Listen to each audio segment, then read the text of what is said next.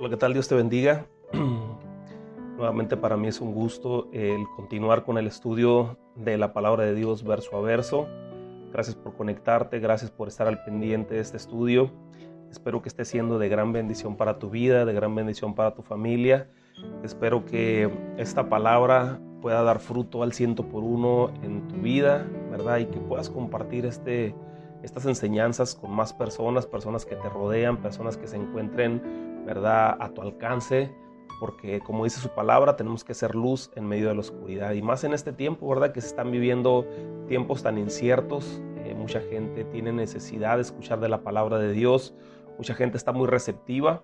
Y es, es tiempo cuando nosotros tenemos que brillar, ¿verdad? Como esos hijos de Dios, como esos hijos de luz, ¿verdad? Y que seamos esa esperanza para esta humanidad que está tan corrompida, ¿verdad?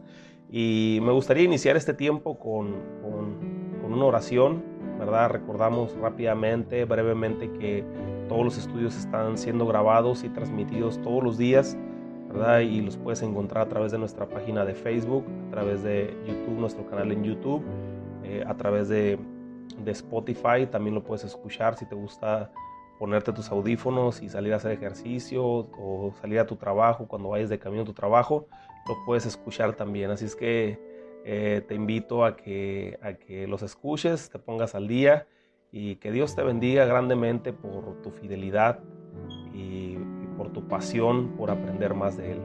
Vamos a orar. Señor, te damos gracias, gracias en esta mañana, gracias por tu amor, gracias por tu misericordia, gracias por todo lo que tú estás haciendo, Señor, porque sabemos que tú no te quedas con nada, porque sabemos que tú tienes el control de todas las cosas, Señor, y que a pesar, Señor, de que nosotros somos infieles, tú permaneces fiel, Señor, porque no te puedes negar a ti mismo.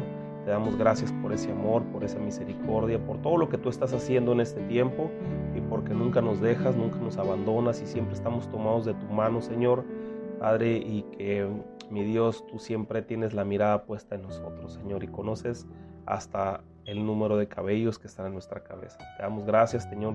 Señor, te pedimos también, Señor, por, esta, por estas enfermedades a nivel mundial, por cada enfermo, Señor, que ha sido contagiado, Señor, porque tú traigas una pronta recuperación, una fortaleza para su sistema eh, inmunológico, para su sistema de defensa, Señor. Te pedimos, Señor, también porque protejas a toda aquella persona que no ha sido infectada, Señor, y que nos guardes, guardes nuestros hogares. Te pedimos por nuestro país, por nuestro presidente, por nuestros gobernadores. Mi Dios, que tú les des la sabiduría para poder eh, sacar adelante, Señor, esta situación, tanto económica como de salud, Señor, y que, mi Dios, podamos cerrar este año en victoria, Señor, sabiendo, Señor, que, que hemos confiado en ti todo este tiempo, Señor, y que, Señor, tú nos has guardado, Señor, y que tú nos has dado la fuerza para seguir adelante. Yo te doy gracias en esta mañana, en el nombre de Jesús. Amén. Capítulo 4, versículo 1, seguimos avanzando, ya estamos en el capítulo 4. Este, esta es nuestra tercera semana, ¿verdad? Yo espero terminar alrededor de entre 8 y 10 semanas el estudio de Mateo eh, para que tengas todo el compendio de, videos y audios eh, para que tú los puedas estudiar eh, con calma y compartirlo con las personas que te rodean, ¿verdad? Eh, pero es, muy emocionante saber que ya estamos en el capítulo 4, ¿verdad? Seguimos avanzando. Ahora vamos a entrar con, la, con, cosas más particulares de la vida de Jesús, ¿verdad? Aquí la tentación en el desierto, que nos deja una gran enseñanza, ¿verdad? Para nosotros como hijos de Dios es algo este, directamente aplicable a lo que vivimos todos los días, es directamente aplicable a, las circunstancias que nosotros pasamos en nuestro día a día y que sabemos que el enemigo siempre trata de, de, atacarnos por ese lado, ¿verdad? Capítulo 4, versículo 1 dice, entonces Jesús fue llevado por el Espíritu al desierto para ser tentado por el diablo. Entonces ahí en el versículo 1 vemos cómo Jesús eh, no se salvó de la tentación de Jesús, del diablo. Este, y eh, vimos en el capítulo anterior que Jesús eh, no quiso brincarse ningún paso, ¿verdad? Ah, platicábamos cuando, cuando se acercó con Juan el Bautista y le dijo que era necesario que toda justicia se cumpliera en él.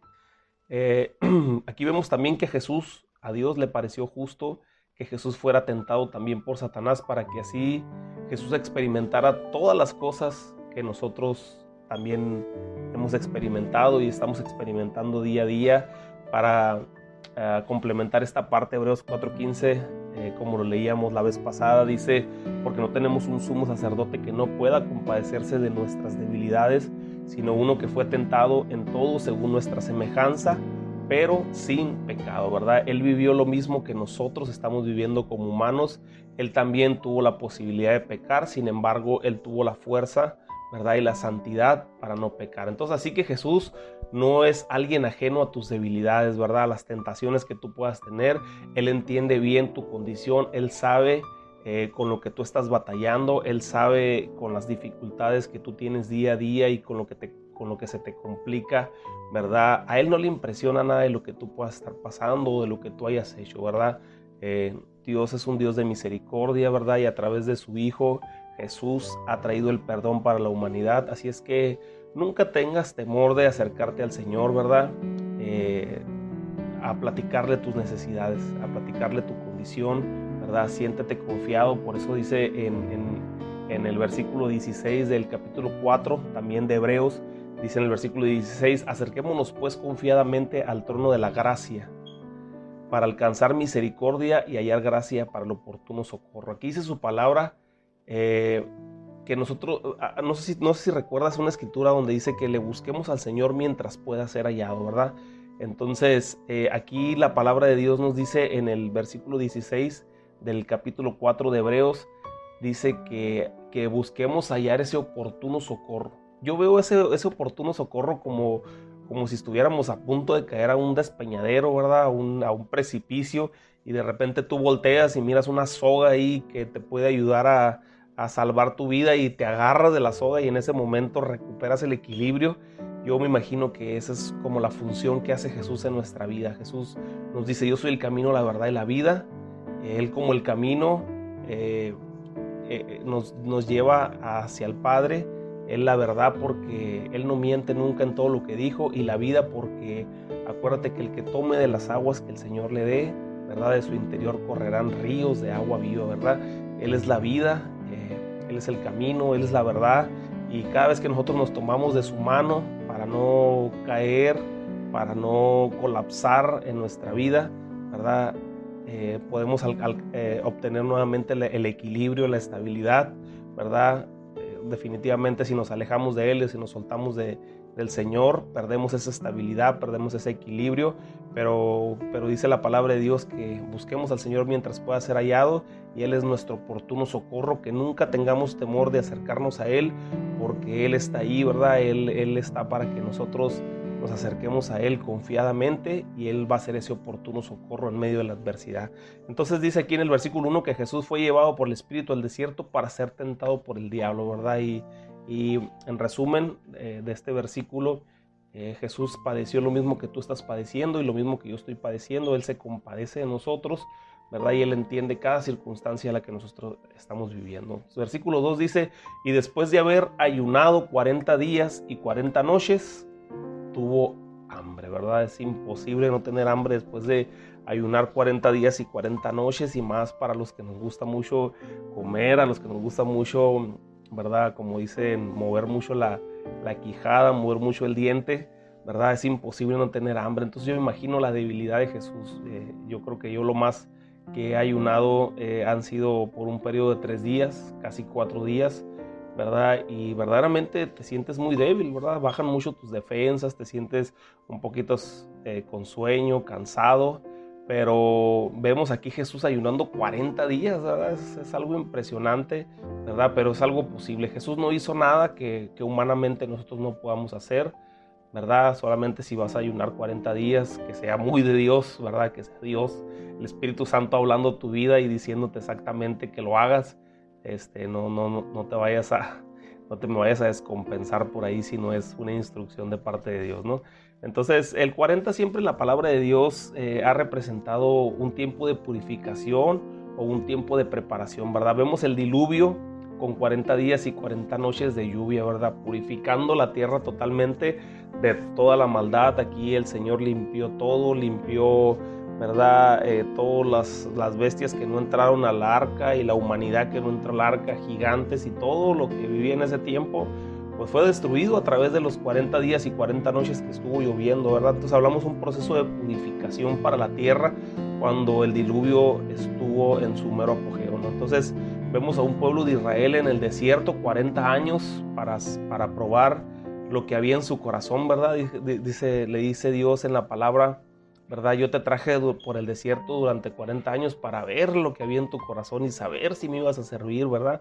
Entonces aquí vemos un tiempo de purificación, pero también un tiempo de preparación para el pueblo de Israel cuando estuvieron atravesando en el desierto, ¿verdad? Vemos también a un Moisés 40 días, ¿verdad? En el monte, ¿verdad? Recibiendo la instrucción de parte de Dios, ¿verdad? Como una preparación, ¿verdad? Bajar con, con el conocimiento, lo que él necesitaba para poder, este, pues sacar adelante al pueblo, ¿verdad? Un pueblo rebelde, un pueblo que tenía su corazón endurecido, ¿verdad? Y, pues, ¿verdad? No podemos juzgarlo porque atravesaron 430 años en Egipto, estuvieron 430 años metidos en una tierra de idolatría, en una tierra donde ellos estuvieron en esclavitud, ¿verdad? Entonces, de alguna manera su, corazón fue endureciéndose, ¿verdad? Aunque, aunque se basaban en la promesa aunque ellos tenían la esperanza de un día ser libertados y, ser llevados a la tierra prometida, a Canaán, aquella tierra donde fluye leche y miel, esa promesa, a, pesar de que pasaron 430 años, nunca se perdió, se fue pasando de generación a generación, ¿verdad? De manera en que nunca se perdió la esperanza de poder salir de esa tierra, ¿verdad? Pero pues en ese tiempo agarraron muchas cosas de los egipcios, ¿verdad? Con respecto a idolatría. Y entonces eh, esos 40 años ¿verdad? Que estuvieron en el desierto, sirvieron para purificarlo. Y esos 40 días que estuvo Moisés arriba eh, en el monte, ¿verdad? Cuando estuvo hablando con el Señor también fue como para prepararlo y, para darle la instrucción para poder llevar a este pueblo hasta la tierra prometida. Entonces, ahora vemos aquí en el versículo 2 a un Jesús, ¿verdad? Sometido, sometiendo su propia carne, demostrando la humanidad que, que, él, que él tenía, ¿verdad? Demostrándole a la humanidad que sí podía resistir una, pues una hambruna de 40 días o un, un sacrificio de 40 días, ¿verdad? Pasando por esa adversidad para así lograr que, que, el mundo entendiera que, que, sí se puede, ¿verdad? Sí se puede resistir, ¿verdad? Ese tiempo de hambre, sí se puede resistir ese tiempo de adversidad, ¿verdad? Demostrarnos que no es con nuestras propias fuerzas físicas con lo que nosotros vamos a poder vencer al enemigo, sino con el poder de Dios, ¿verdad? Santiago 4.7 dice, someteos a Dios, resistid al diablo y, como resultado Él va a huir de nuestras vidas. Entonces aquí vemos a Jesús sometido a la voluntad de Dios, resistiendo al enemigo y vemos cómo Satanás, eh, después de, las tentaciones que vamos a ver ahorita, eh, Satanás se aleja de Jesús, ¿verdad? Pero por eso la iglesia debemos nosotros practicar el ayuno y la oración. Yo sé que es un tema que a lo mejor ahorita ya no se ha tocado mucho y yo he escuchado de un movimiento, de unas enseñanzas, hasta me tocó escuchar una predicación de un pastor muy reconocido, por cierto, que decía que nosotros ya no debíamos de ayunar, ¿verdad? Que eso ya había pasado. Sin embargo, el Señor Jesús nunca dijo en su palabra que nosotros ya no debíamos de ayunar, ¿verdad? Él dijo que mientras Él estuviera, sus discípulos no iban a ayunar, ¿verdad? Porque Él le dijo que, que ni modo que estuviera el novio con ellos y que, y que ellos estuvieran en ayuno, dice, pero un día ¿verdad? Eh, el novio les será quitado y entonces van a tener que ayunar, ¿verdad? Entonces eh, es porque la palabra de, Dios es, clara en este, en este aspecto, ¿verdad? No, no hay nada que ocultar. El ayuno nosotros debemos de seguirlo practicando, ¿no? Seguimos, debemos de seguirlo eh, llevando a cabo. y, ¿Y por qué es importante que nosotros ayunemos, verdad? Es importante que nosotros ayunemos porque hay cosas que se disciernen espiritualmente y cuando la carne sobresale, cuando nuestros impulsos sobresalen, ¿verdad? Es imposible que nosotros podamos tener nuestro oído espiritual abierto para escuchar lo que, lo que el Señor quiere hablar o lo que el Señor quiere decirnos. Entonces, por eso que es importante someter la carne. Yo siempre pongo el ejemplo de, de los dos toros, ¿no? Un toro que está amarrado y tú siempre le das de comer y lo tienes bien alimentado, este, con todo lo que él necesita, y a otro toro lo tienes ahí sin comer, sin agua y sin nada durante unos días, y luego después lo sueltas a pelear, ¿cuál toro es el que, el que gana, verdad? El, toro que ganaría sería el toro que, que, estuvo bien alimentado. Entonces pasa lo mismo con nosotros. ¿Qué alimentamos más? Si alimentamos más el espíritu o alimentamos más la carne, ¿verdad? Si nosotros alimentamos el espíritu a través del ayuno, nos fortalecemos por medio de la palabra, ¿verdad? Eh, entonces nuestra vida espiritual, nuestro espíritu va a ser más fuerte que nuestra carne, que nuestros deseos, que nuestros impulsos, que todo lo que nosotros podamos, eh, ¿verdad? Eh, tener nuestra tendencia como humanos, ¿verdad? Eh, el espíritu va a sobresalir, ¿verdad? Y entonces hay cosas en la palabra que nosotros debemos de entender espiritualmente, porque dice la palabra de Dios que las cosas espirituales se han de discernir espiritualmente. Entonces, para lograr eso, nosotros debemos de someter nuestra carne y una de las formas más eficientes para, para, poder someter la carne es a través de ese tiempo de ayuno, ¿verdad? Puedes practicarlo de 24 horas, puedes practicarlo de 12 horas, puedes practicarlo de 8 horas también, pues, que te levantes y a lo mejor hasta mediodía, puedes practicarlo de 2, de 3 días o, como Dios ponga en tu corazón, ¿verdad? El sentido, ¿verdad? Lo importante aquí es practicarlo. Obviamente aquí hay que tener muy claras las intenciones de nuestro corazón con respecto al ayuno, ¿verdad? Eh, acuérdate que el ayuno no es para hacer una dieta o, o para presumir delante de la gente nuestra espiritualidad. Porque entonces ya el ayuno ya pierde su esencia. Aquí lo importante es la intención por la cual tú vas a ayunar. Debe ser pura y debe ser con un deseo de agradar a Dios. Acuérdate que todo lo que hacemos nosotros es para agradar a Dios y cuando ofrecemos un ayuno, adelante la presencia de Dios es para agradarlo a Él. Entonces no para que la gente sepa o para andarlo diciendo y que la gente diga, wow, o sea, qué espiritual es este hombre porque se la pasa ayunando, ¿verdad? O, simplemente decimos, ah, pues no voy a, voy a ayunar para, para bajar de peso, Todo eso, es, una intención equivocada, ¿verdad? Entonces hay que practicar el ayuno, ¿verdad? Tener ese tiempo de intimidad con el Señor y así cuando venga la prueba, ¿verdad? Cuando venga ese tiempo difícil, ese tiempo fuerte en nuestra vida, nosotros vamos a poder vencer al enemigo. Entonces hay que seguir este bonito principio del ayuno, no dejar que se rezague, porque es parte de lo que el enemigo quisiera, ¿verdad? Que nosotros nos, nos metiéramos la mentalidad de que ya no es, ya no es necesario ayunar y así pues el enemigo sabe que nuestra carne va a estar más a flor de piel y que pues puede tentarnos y que, que caigamos con más facilidad. ¿verdad? Pero cuando ayunamos, nuestro espíritu se fortalece y nosotros podemos vencer la adversidad. Así es que que no se pierda ese bonito principio del ayuno y sigamos adelante, ¿verdad? Versículo 3 dice, y vino a él el tentador y le dijo, si eres hijo de Dios, di que estas piedras se conviertan en pan.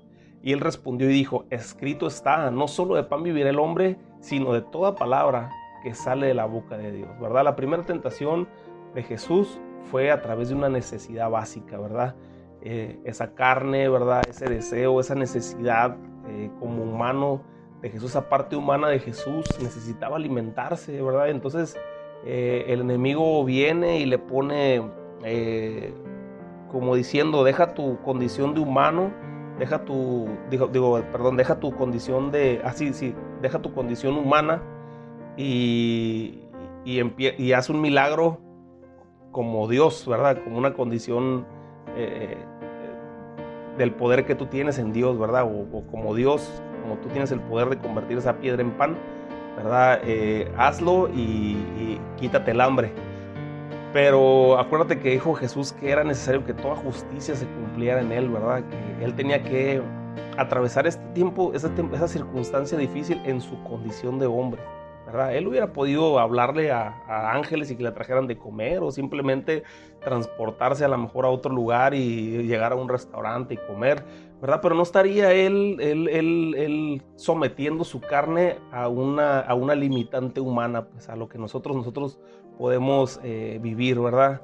Eh, así hubiera aparecido en la escritura y de repente Dios apareció en un restaurante, Jesús apareció en un restaurante y, rompió el ayuno, dejó el ayuno, ¿verdad? Pero no, la palabra de Dios dice que aguantó, soportó, ¿verdad? En su condición humana, en su condición de siervo, en su condición a lo que él venía a la tierra, ¿verdad? En su condición humilde, pudo soportar la tentación, ¿verdad? Y le dijo, y le dijo a Satanás, ¿verdad? No solo de pan vivir el hombre, sino de toda palabra que sale de la boca de Dios, ¿verdad?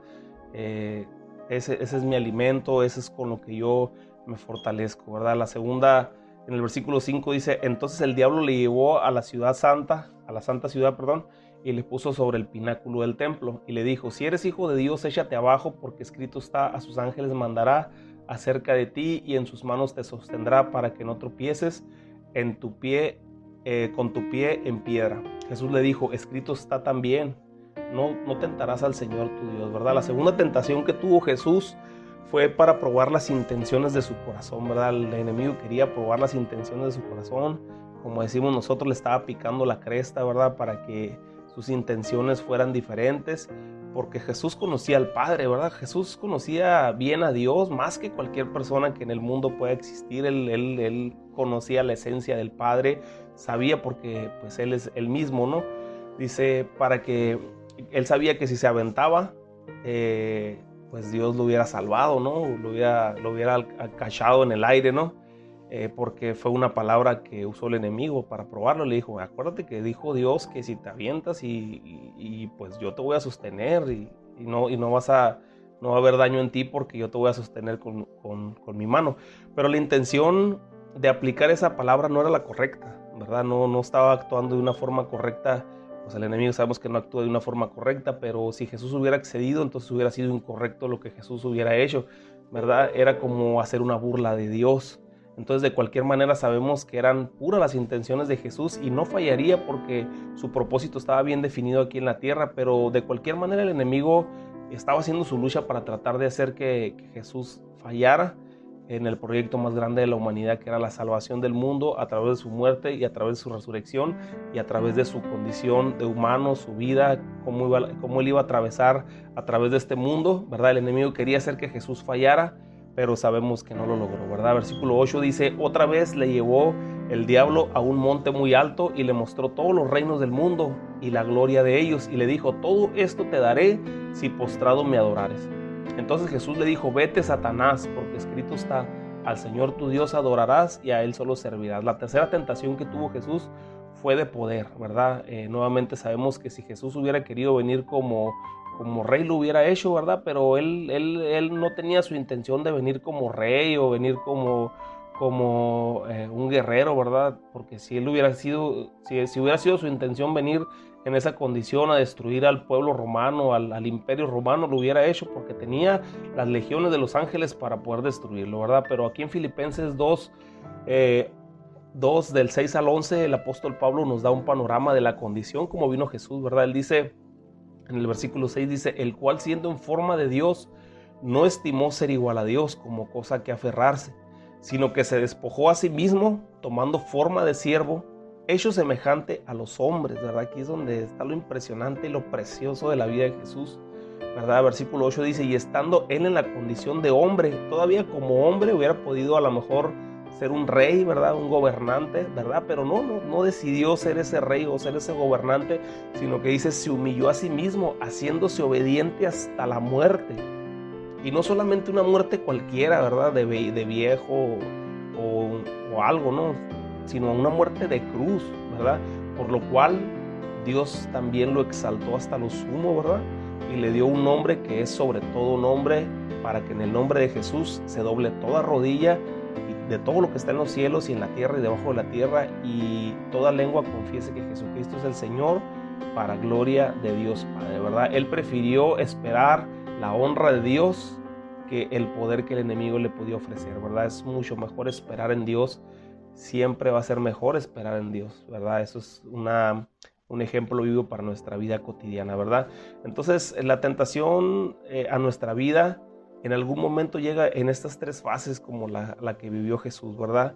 Llega el momento donde serás probado con una necesidad básica en tu vida, tendrás que poner en juego tus convicciones al momento de dar eh, de comer a tu familia, ¿verdad? Vas a tener que sopesar, ¿verdad? El, decir, ¿sabes qué? Pues que tengo que llevarle a comer a mi familia o tengo que comer yo mismo o hay gente que depende de mí, entonces vas a tener que decidir entre echar a, la basura todos los principios y todos los valores que el Señor te ha dado y robar o aceptar la corrupción, ¿verdad? Que el enemigo te da o plantarte firme y darle al enemigo una palabra de promesa que Dios haya hecho a tu vida, porque es la mejor manera como vencemos al enemigo a través de la palabra y a través de las promesas y donde tú le puedas expresar a Dios que, que, que, tú quieres que Él se encargue de todas las cosas y que no es necesario aceptar una propuesta del, del enemigo porque sabes que Dios es tu proveedor, ¿verdad? Dejar bien en claro que, que confiamos en Dios, ¿verdad?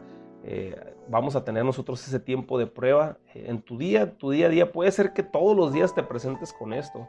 O puede ser que a lo mejor a la larga te presentes con esto, pero tarde o temprano estas mismas tentaciones que tuvo Jesús, en este caso como una necesidad básica, una necesidad física, ¿verdad? Él tuvo que poner en juego sus convicciones, sus valores, sus principios, ¿verdad? Pero él se aferró a lo que, a lo que venía y se paró firme y le dijo, ¿sabes qué? No, no me interesa, ¿verdad? No me interesa comer alimento porque yo como de lo que sale de la boca de Dios, ¿verdad? A través de los milagros. Acuérdate que a través de la palabra de Dios, cuando Dios dijo, voy a mandar maná del cielo, a través de su palabra creó un pan que a lo mejor ni existía, ¿no? Un alimento que nadie conocía, un alimento que nadie conoció, más que el pueblo de Israel, ¿verdad? Cuando dice que, que, llovió maná del cielo y ellos comían todos los días ese alimento, comían por la palabra de Dios, ¿verdad?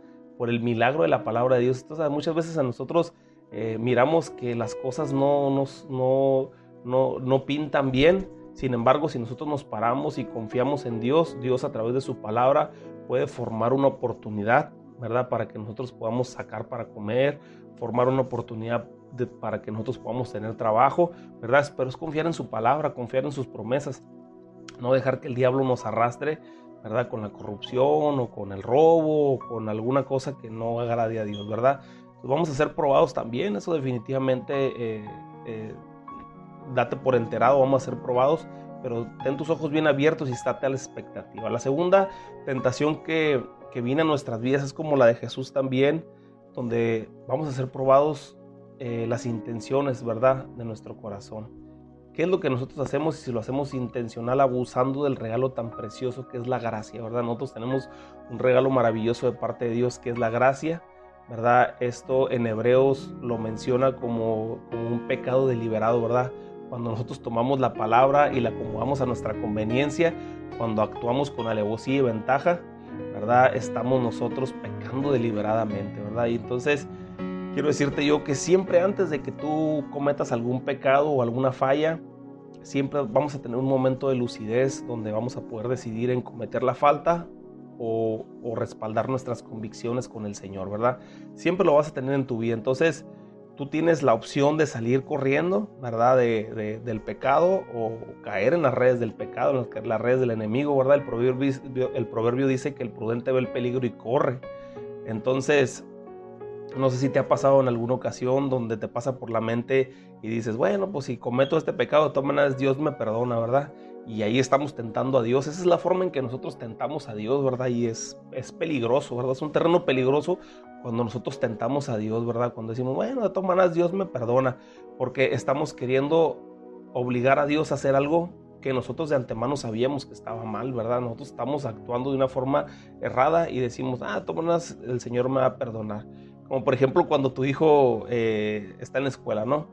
Puede ser que él no sea muy bueno para la escuela, sin embargo él está echando ganas y, está estudiando y tú lo miras cómo se dedica y si reprueba, pues tú tratas de ayudarlo de alguna manera, no sé, trayéndole algunas, algún asesor o sentándote con él ayudándole. Pero si tú te das cuenta que él dice, ¿verdad? En su corazón o dice en su, con palabras, dice, ah, de todas maneras mi papá eh, no me va a hacer nada si repruebo al contrario, él me va a ayudar, me va a contratar a alguna persona que me venga a ayudar para que yo pueda aprender. Entonces, ah, no voy a hacer la tarea ni, ni, voy a estudiar. Al cabo, si repruebo, no pasa nada, ¿verdad?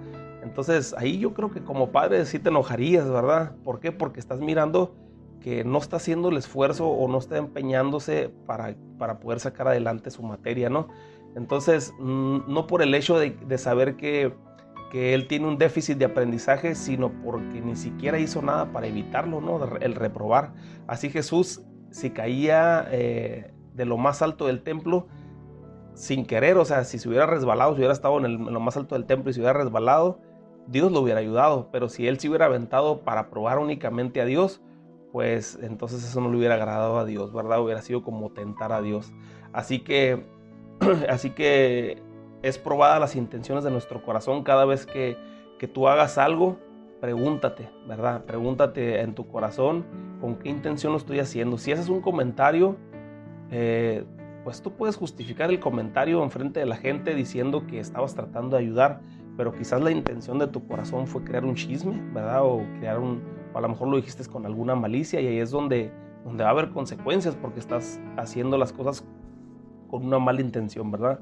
Este, finalmente algo eh, en algún punto de nuestra vida será probada nuestra integridad. Eh, la corrupción de este mundo siempre va a tratar de arrastrarnos, ya sea a la fama, el poder, la ambición, el enemigo, el enemigo siempre va a tratar de que pasemos por encima de nuestros principios y es donde nosotros debemos de decidir dejar todo por Dios o dejar a Dios por todo, ¿verdad? Ahí es donde se nos va a presentar si vamos a, dejar todo por amor a Dios o dejamos, dejamos a Dios por amor a todo, ¿verdad? O no se puede servir a dos señores. O servimos a uno o servimos al otro, ¿verdad? Y yo prefiero quedarme con el vencedor, ¿no? La prueba eh, llegará a escala de cada quien, ¿verdad? No, a todos, no todos vamos a ser probados de la misma manera, pero va a llegar a, la escala eh, a la escala que nos corresponde a cada uno, porque como dice Corintios 10:13, dice, no nos ha sobrevenido ninguna prueba que no sea humana, pero fiel es Dios, que no nos dejará ser probado más de lo que podamos resistir, sino que dará también juntamente con la prueba la salida para que podáis soportar. La verdad, Jesús fue el ejemplo de que sí se puede vencer la adversidad y es, era necesario que toda justicia se cumpliera en él, ¿verdad? Y finalmente en el versículo 11 dice, dice, el diablo entonces le dejó y aquí vinieron ángeles y le servían.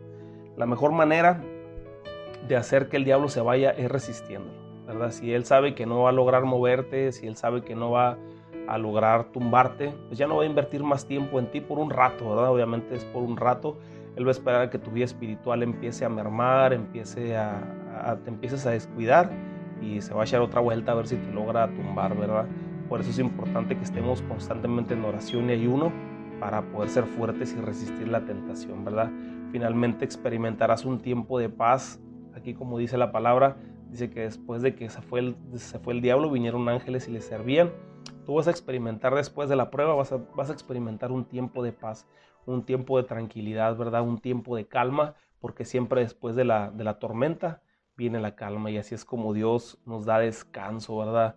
No todo es prueba, no todo es lucha, hay tiempos de reposo, tiempos de tranquilidad, ¿verdad? Pero siempre hay que estar en, oración constante, ¿verdad? Santiago 1.12 dice, bienaventurado el varón que soporte la tentación, porque cuando haya resistido la prueba, recibirá la corona de vida que Dios ha prometido a los que le aman. Recuerda que el pecado es muerte, así que si resistimos al pecado, ¿verdad? Eh, vamos a tener vida. Y esa es la corona que Dios nos pone a todo aquel que resiste la tentación. Así es que seamos imitadores de Cristo.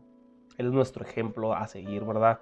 A través de estas tres tentaciones que Él tuvo, este, Él nos enseñó que a través de la palabra, a través de las promesas, a través de agarrarse de Dios, el enemigo se va a ir, ¿verdad? Simplemente resistir, pararte firme y resistir, resistir, resistir, ¿verdad? Y a lo mejor a veces el enemigo nos está tupiendo por todos lados como, como un boxeador, ¿verdad? Pero nomás no bajar la guardia y esperar a que se canse y se vaya, ¿verdad? Así es como nosotros, ¿verdad? Podemos resistir al enemigo y vamos a tener un tiempo de paz, un tiempo de calma para la gloria y para la honra del Señor y vamos a ser bienaventurados porque el que soporta la tentación, ¿verdad? Recibe la corona de la vida. Que Dios te bendiga y te guarde. Te dejo con esto y espero que tengas un excelente día. Vamos a hacer una oración para terminar. Señor, te damos gracias, gracias por tu amor, gracias por tu misericordia, gracias por tu palabra, gracias por todo lo que tú estás haciendo en este tiempo, porque sabemos, mi Dios, que tú eres un Dios misericordioso y que tú nunca nos dejas, nunca nos desamparas. Y sabemos, Señor, que tú nos tomas de tu mano, Señor, para poder seguir adelante. Yo te doy gracias en este día por tu amor y tu misericordia, en el nombre de Jesús. Amén.